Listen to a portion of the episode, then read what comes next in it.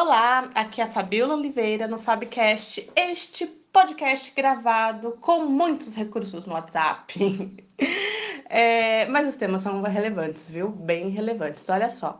É, as pessoas normalmente me perguntam o seguinte, Fabi, depois que eu fizer uma entrevista, quanto tempo eu devo esperar para ter um retorno do selecionador, né? Então, duas coisas que são bem interessantes. A primeira é sempre antes de sair da entrevista, lembre-se de perguntar qual que é o tempo de retorno, tá? Então, se a pessoa falar assim, olha, 15 dias para a gente ter o retorno.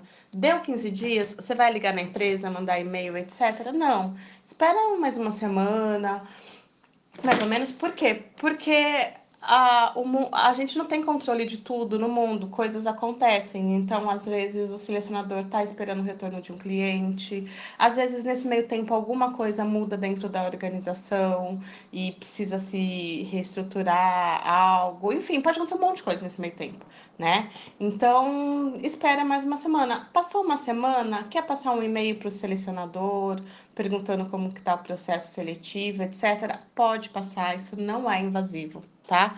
É, é ruim quando é, as, os candidatos começam a cobrar antes do prazo ou é, exatamente no dia que era o dia do retorno, a pessoa já está lá questionando. Eu entendo muito que o processo seletivo ele gera ansiedade, como tudo que a gente tem muita expectativa, né? Ah, eu vou sair com um crush, e aí ele marcou seis horas da tarde, cinco e meia a gente já tá com aquele frio na barriga, né?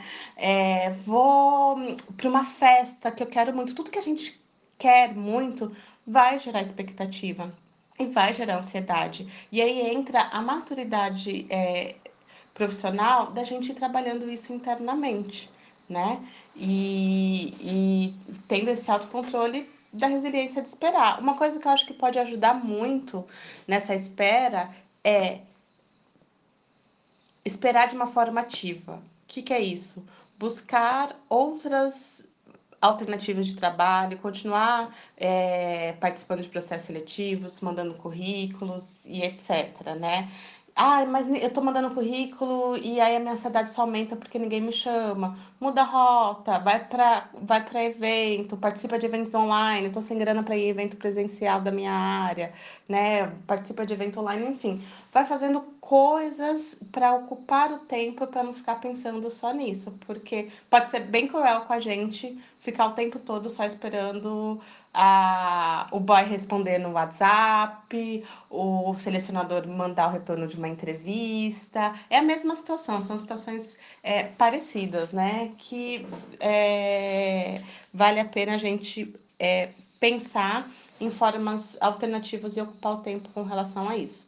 Eu super entendo a ansiedade, ela é uma questão humana. Eu super entendo também que existem selecionadores que nunca dão retorno no processo seletivo, mas é, acho que tudo na vida, como diz é, o, o, jargão por aí, é, na vida nada é em vão, se não é são a lição, né? Então, também é uma boa oportunidade de a gente trabalhar nossa resiliência e autocontrole. Beleza? Então, só recapitulando, pergunte no final do processo seletivo, no final da entrevista, qual o prazo para retorno, deu prazo para retorno, espera mais ou menos uma semana, é, caso, né, para ver se aconteceu alguma coisa. Nesse meio tempo não teve retorno nenhum, pode fazer contato com o selecionador. Beleza? Então é isso. É, espero ter sido útil. Um abraço e até mais.